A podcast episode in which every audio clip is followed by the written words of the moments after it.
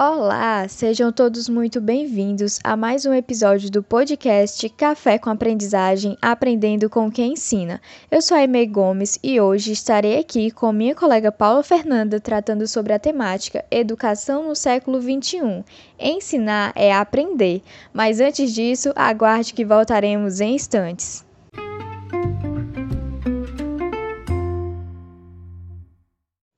Nesse podcast, iremos discutir a relação entre ensinar e aprender e o do problema que deve ser enfrentado quando há separação desses dois elementos.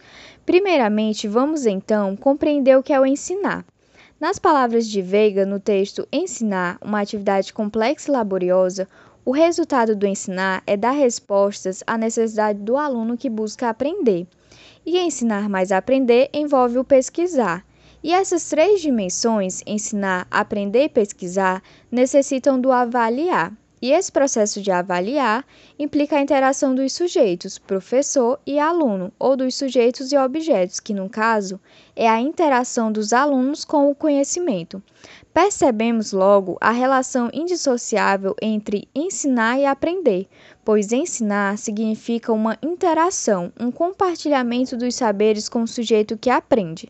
O que você acha disso, Paula? Aime, eu concordo com o que você disse, porque esse é um processo de via dupla. O professor aprende enquanto ensina e o aluno ensina enquanto aprende. Eu queria justamente trazer as considerações de Joana Romanovski presentes lá no seu texto Aprender uma ação interativa. Bem, a aprendizagem nada mais é do que um processo de adquirir conhecimento.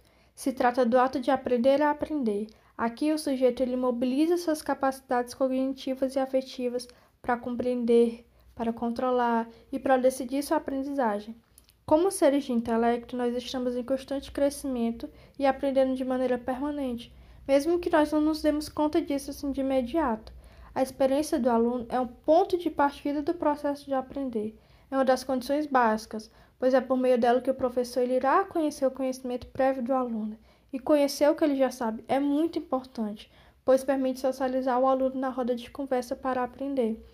As vivências da criança são campo de saberes, ponto de partida da estruturação cognitiva, e o professor ele deve estar atento a isso para que a criança possa aprender. Paula, e é por conta dessa interdependência entre ensinar e aprender entre professor e aluno que devemos nos perguntar: ensinar e aprender podem ser separados? Você que está nos ouvindo, acha que essa dissociação causaria qual problema para a educação? Bom, gente, podemos pensar no caso de um professor que se preocupa apenas com ensinar e não se volta para o que os alunos estão aprendendo e se estão aprendendo ou não. A ação desse professor vai deixar de ser ensino e se tornar apenas uma instrução, o que irá tornar a aprendizagem tecnicista. Para citar exemplos, podemos pensar na situação de um professor que se habituou a chegar em sala de aula e passar o conteúdo de qualquer forma e que ao final da aula pensa consigo mesmo.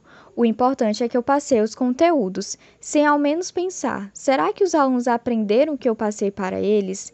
Esse é um problema que envolve a didática do professor e que deve ser cortada pela raiz.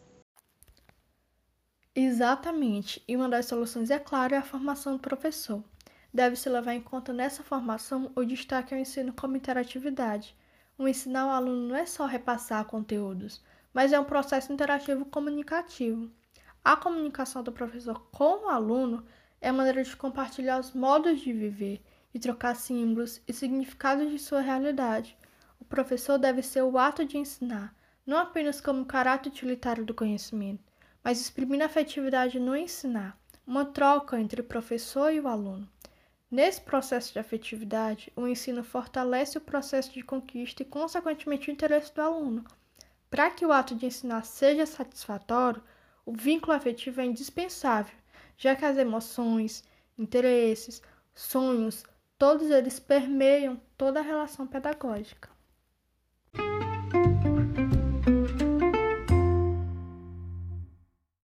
E é isso, pessoal. Obrigada pela atenção de cada um e até o próximo episódio do podcast Café com Aprendizagem Aprendendo com quem ensina. Até mais, foi um prazer estar com vocês conversando sobre esse tema tão pertinente na educação no século XXI.